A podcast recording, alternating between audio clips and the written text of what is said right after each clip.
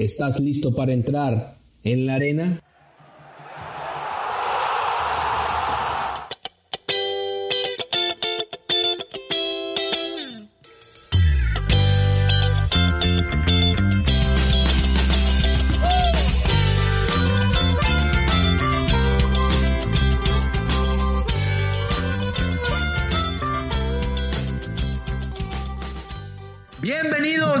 Este segundo, segundo podcast de En la Arena. Permítanme darles la bienvenida a todos aquellos que me están escuchando en este episodio número 2 y pónganse cómodos. Eh, están ustedes en su casa y espero que este tema les sea de su agrado y me, y me escuchen por el resto de lo que queda en este podcast. Bueno, yo soy Joaquín Elizalde para recordarles y seré el anfitrión de este programa que se enfoca más que nada en historias deportivas, en historias de gran trascendencia en el mundo del deporte y como trascendente lo es, es el tema del racismo en la NFL, ¿no? Eh, se han visto muchas revueltas, muchas protestas últimamente en Estados Unidos a raíz, bueno, no a raíz del asesinato de George Floyd, porque esto ya venía pasando desde hace mucho, mucho tiempo. Y esto, este nuevo asesinato de odio, por así llamarlo, contra George Floyd, pues fue la gota que derramó el vaso. Entonces ya se han proclamado los jugadores de la NFL ante, ante estas situaciones, unos mal, como Drew Brees, otros bien, como es el caso de Dak Prescott, que ha invertido dinero, millones de dólares en fundaciones en contra del, del racismo. Pero bueno, es el tema que trataremos hoy y sin más que anticipar a este tema, quiero contarles una pequeña cita, un pequeño fragmento de una novela llamada And This Too Shall Pass, que significa y esto también pasará del autor E. Lynn Harris, el cual cuenta una historia de, un jugador de la, de la NFL, no lo llaman tal por ese nombre, no lo llaman como jugar a nivel profesional, pero sin duda se están refiriendo a la NFL. Y es un joven negro que quiere ser coreback, pero mejor escuchemos la cita. A pesar de perder solo una vez en el colegial, Zurich fue ignorado en el draft. Muchos equipos lo alentaron para ir de agente libre, pero solo si estaba dispuesto a probar otra posición, ya sea receptor abierto o free safety, porque los scouts comentaban que su físico podía ser más alentador para jugar muchas otras posiciones no solo de coreback. Zurich se había dado cuenta que en el deporte profesional había un código racial no escrito. Ellos justificaban su racismo al resaltar la cantidad de afroamericanos contratados en otras posiciones y lo bien que se les pagaba. Cuando se trata de corebacks, los afroamericanos que habían liderado victorias en high school y college repentinamente se veían cuestionados en su inteligencia. ¿Aceptarían los fans a un mariscal negro? Ese era el dilema que siempre se cernía en cualquier joven negro con aspiraciones de jugar como coreback a nivel profesional. Y este fue el fragmento, se lo repito, de la novela And This Too Shall Pass, que significa esto también pasará. Y sin duda nos pone en situación de los prejuicios y de los estigmas que se tienen hacia la raza negra en los deportes y especialmente en los deportes como la NFL donde por años ya no es el caso, ya se han dado más aperturas a esas ideas, pero por años, por años se había mm, apartado un poco a los atletas de raza negra de las posiciones claves como son el coreback o como es también, no sé, a los pateadores, ¿no? No antes no se veía tanto un pateador negro o un pateador de despeje negro o un coreback negro, pero ahora se han abierto más las fronteras, por así llamarlo, y se han visto muchos, muchos más jugadores en estas posiciones.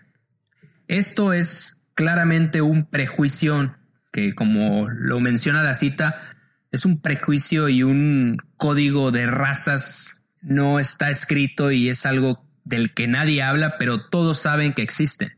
Posiciones de poder también, como en los entrenadores en jefe, como los gerentes generales, como los presidentes de operaciones y más obvio aquellas posiciones de los dueños, donde cabe aclarar que 31 de los 32 dueños de la NFL son hombres blancos eh, de avanzada edad.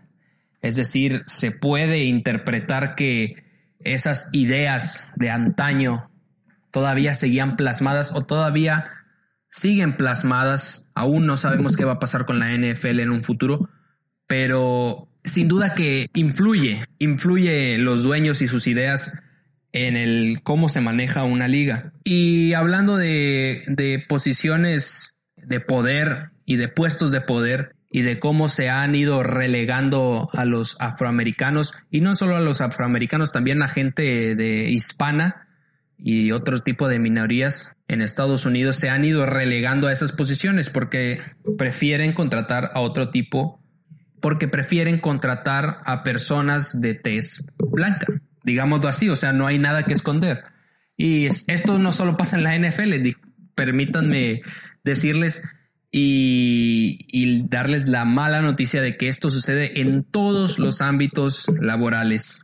Pero bueno, llegando a este punto, eh, quería explicar una regla, se les llama la Rooney Rule, y esta regla notificaba a los equipos o exhortaba a los equipos, pedía que en sus entrevistas de posiciones como head coach, como gerentes generales, se entrevistara por lo menos por lo menos a una persona eh, de grupo de minorías, ya sea hispano, ya sea afroamericano, ya sea asiático, árabe, lo que la minoría que usted se le ocurra, pero que no fuera eh, blanca.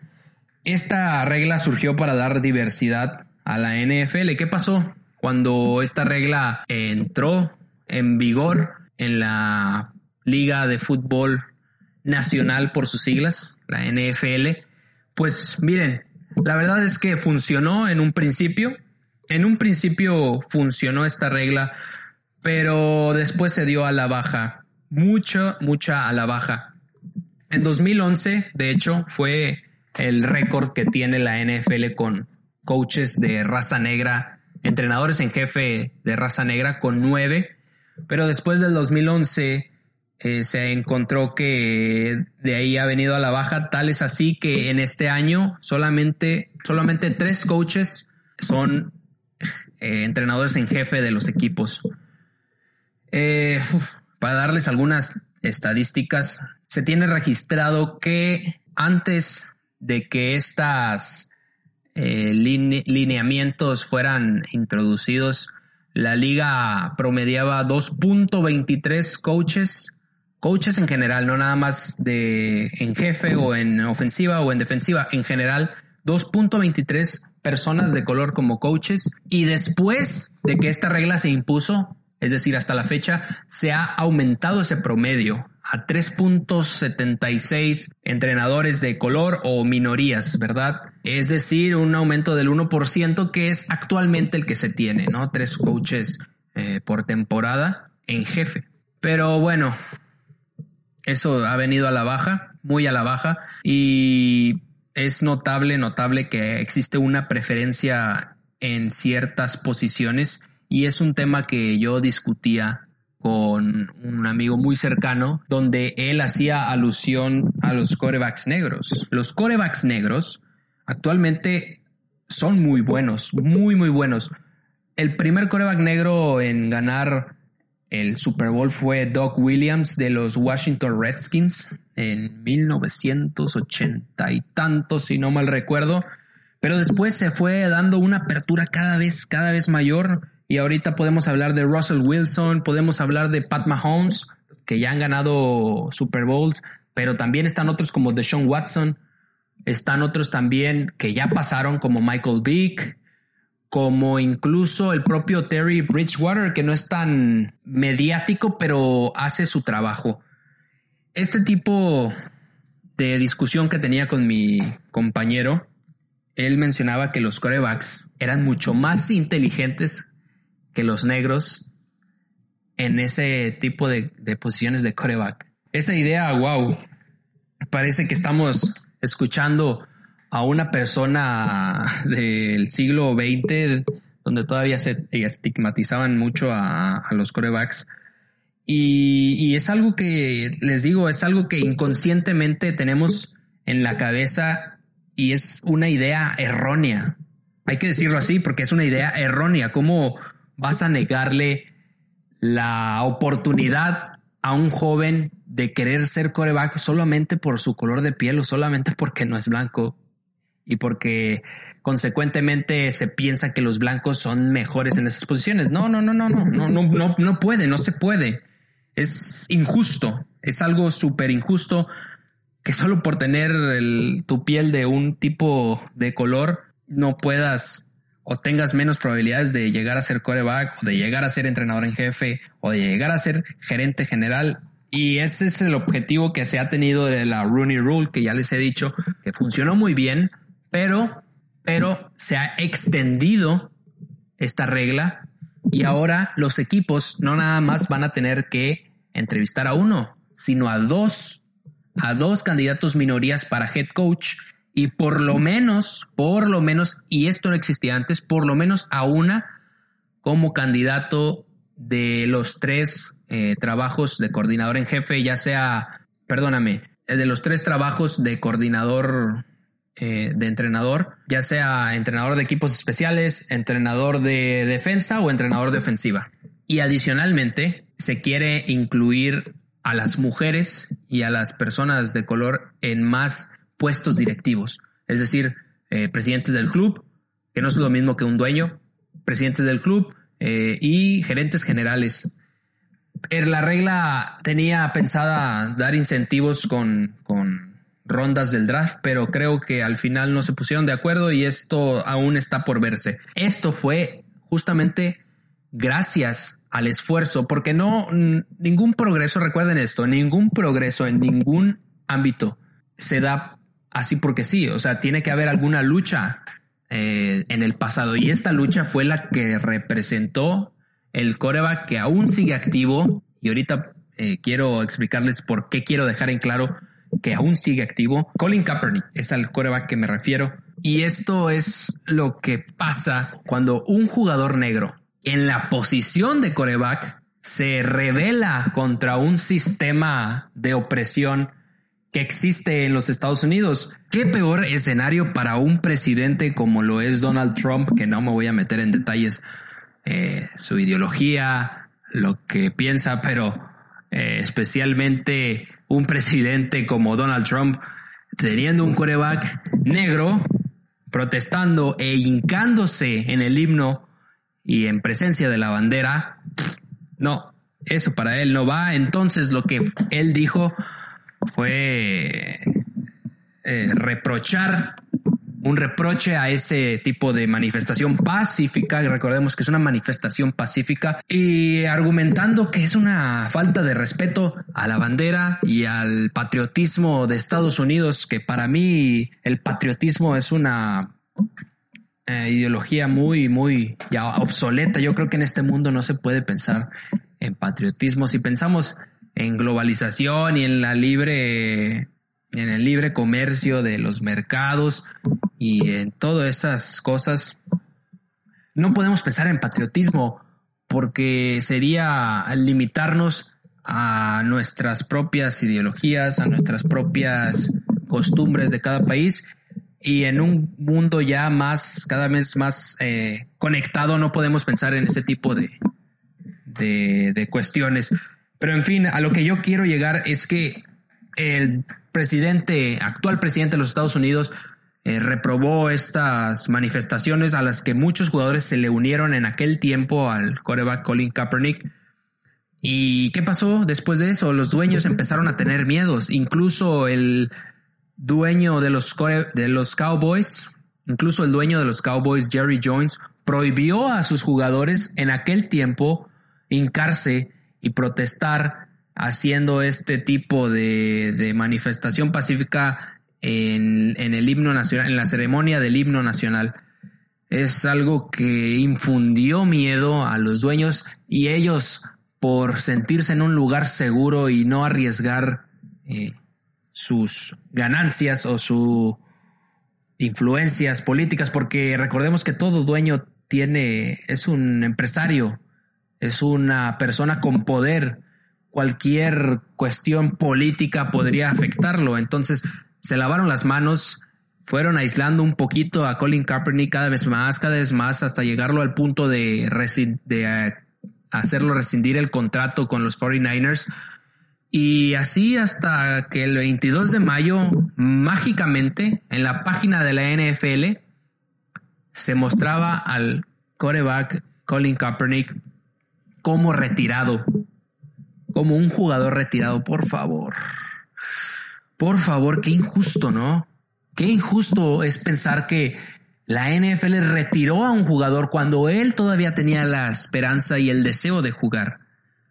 Inmediatamente cuando esto se volvió viral en el pasado 22 de mayo del 2020, porque esto es reciente, la página lo volvió a poner como un coreback eh, agente libre sin restringir.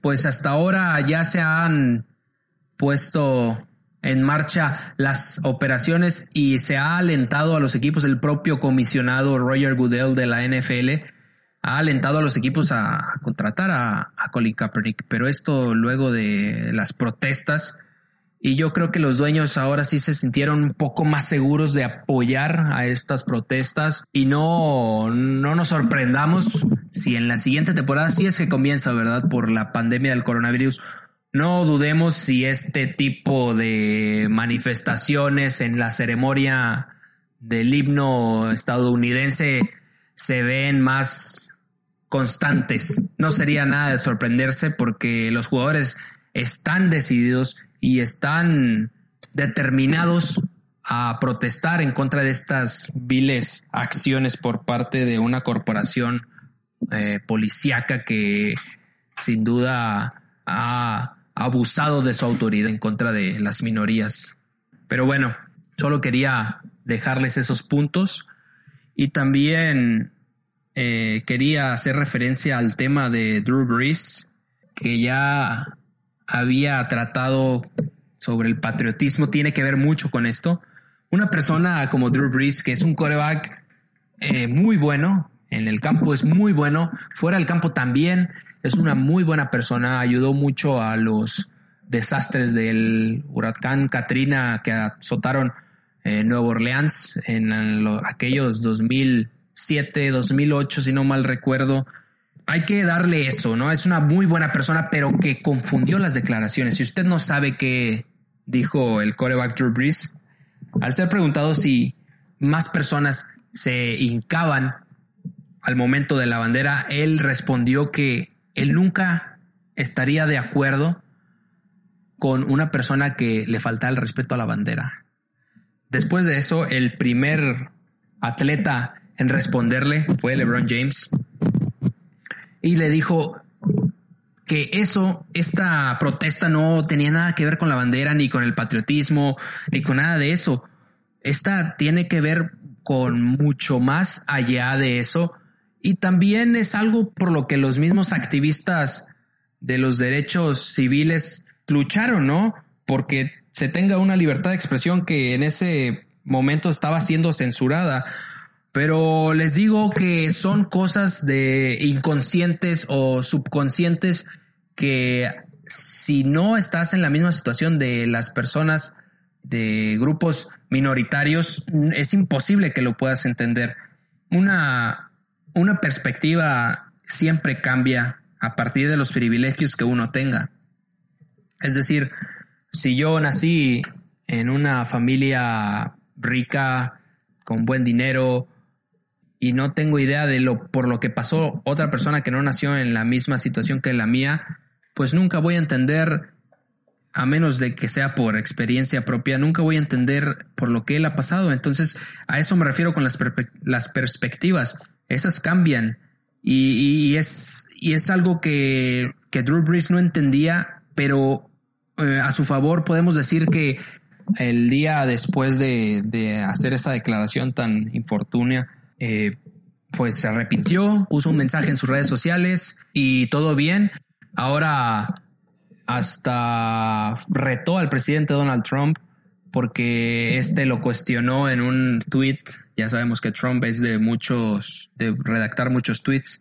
Pero bueno, esa es la cuestión en ese sentido con la NFL y, la problemática del racismo que se tiene, ¿no? Es decir, eh, son cuestiones que no, están ahí, están ahí, pero son invisibles y no se pueden ver hasta, hasta que alguien más te pueda decir que eso está mal, ¿no? Porque digamos que no hay racismo en la NFL. A ver, vamos a pensar ese, eh, vamos a ponernos en esa situación. Digamos que no hay racismo en la NFL. Ok, ok, entonces, ¿cuál es el motivo de que no haya las mismas oportunidades para las personas negras o las personas hispanas en, las mismas oportunidades en, un puesto como entrenador en jefe eh, o en la posición de gerente general. ¿Por qué las, las personas encargadas de contratar en esas posiciones se deciden siempre por personas de tez blanca? No lo entiendo.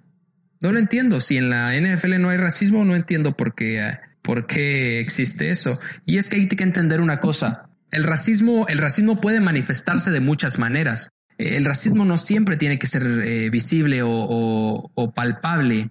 El racismo puede venir tal y como sucede aquí en México, podría decirlo así sencillamente con lo que pasa con las personas que tienen la, la tez morena y la, y la tez no blanca, sino no morena, ¿verdad?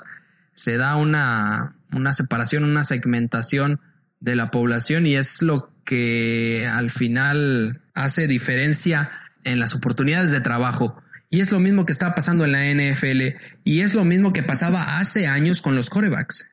Yo podría decir que si bien la NFL no es en sí, porque no se puede hablar de que una institución o una liga sea racista, son sus integrantes. Yo creo que hay un claro pero oculto racismo en las altas esferas. ¿A qué me refiero con eso? Con a los dueños, a los dueños y a las personas encargadas de contratar en otras posiciones. Hay claramente un, racismo muy sutil, muy, muy sutil.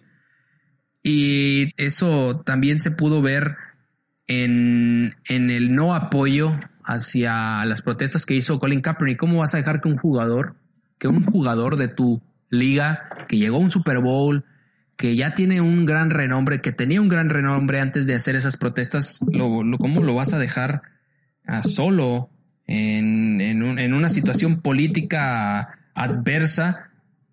Es algo que yo pienso en la NBA y es algo que la NBA no haría.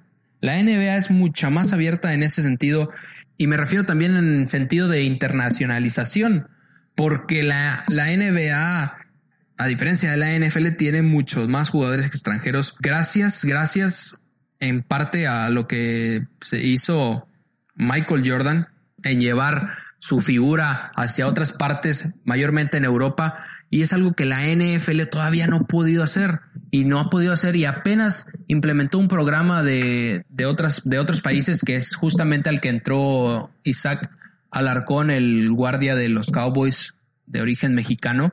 Son programas que han tardado eh, en llegar a la NFL que, ah, si no estoy mal, llegaron en los años 2010 para acá y la NBA ya había hecho eso en los noventas. Es decir, en ese sentido la NFL está muy, muy, muy retrasada, muy por atrás de otras ligas.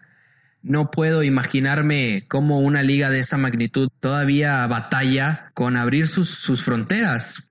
Yo creo que es algo erróneo, de una, una visión errónea. Es una liga que está muy, muy encerrada, muy contaminada, por así decirlo, de ideas patrióticas, de ideas nacionalistas, porque ese fue el juego que ellos inventaron. Lo mismo, a lo mejor lo mismo pasaba en la NBA en aquellos tiempos, en los noventas, pero ahora ya no es así, ya, ya se dio un, un progreso en ese sentido. No, no creo que la NFL sea racista, pero creo que sus formas de operar tienen eh, una tendencia sutilmente racista y es lo que puedo yo decirles a ustedes que la NFL tiene que trabajar en eso, tiene que trabajar en, el aspecto social de su liga, porque no nada más. Yo sé que el deporte es un negocio y el deporte ha sido un negocio y será un negocio, pero también hay que trabajar en el aspecto social, hay que trabajar en qué, en qué se, se pone el ejemplo a las generaciones más pequeñas que ven ese juego y que aman ese juego. Es algo en lo que tendrá que trabajar la NFL sin duda, sin duda, pero por ahora veremos qué pasa en la siguiente temporada. Les permitirán a los jugadores hincarse en el himno, que hará Trump, porque Donald Trump también, aunque es externo al, al deporte, ya dijo que si los jugadores empiezan a hincar, él no va a ver la NFL y con ello muchos de sus seguidores dejarán de verlo. O quién sabe, tal vez el deporte o la pasión por el deporte es mucho más, y espero que sea así, mucho más que una figura política que va a ser eh, pasajera en unos cuantos años. Entonces yo espero que la gente se dé cuenta y, y, no tenga tanto sesgo y tanta, no se, no se asfixie tanto en su bandera nacionalista y permita abrir más los ojos y darse cuenta que la protesta no es una cuestión de patriotismo o de nacionalismo, sino es una cuestión de, de manifestar ante una ceremonia cívica un problema social, una problemática que existe en la nación. Yo aquí me despido y antes de despedirme también quisiera disculparme con todos aquellos que esperaban este segundo podcast. Tuve algunos contratiempos la semana pasada y por eso no pude grabar. Recordemos que esto no nada más es grabar y subirlo, hay que editar, hay que realizar los diseños, los previews, hay que hacer muchas cosas de, edición y de diseño que por lo pronto lo estoy haciendo solo. Entonces, mm, una disculpa, no, no es por justificarme, pero ya no, trataré de que no vuelva a pasar eso. Bueno, yo los dejo para que reflexionen, para que piensen, para que debatan con sus compañeros o, conmigo si quieren en mis redes sociales, en, el, correo de, de este podcast para que reflexionen, para que opinen sobre este tema. Y gracias por acompañarme, muchas gracias. Ya, ya somos, si no recuerdo mal, 20 seguidores en Spotify. Es un apoyo que, que la verdad eh, esperaba menos. Y muchas gracias a todos aquellos que me han estado apoyando. Eh, los dejo y los espero la siguiente semana aquí en la arena. Adiós, cuídense del coronavirus, traten de salir lo menos que puedan y cuiden a su familia. Hasta luego. tiempo, espacio, todo se vuelve un.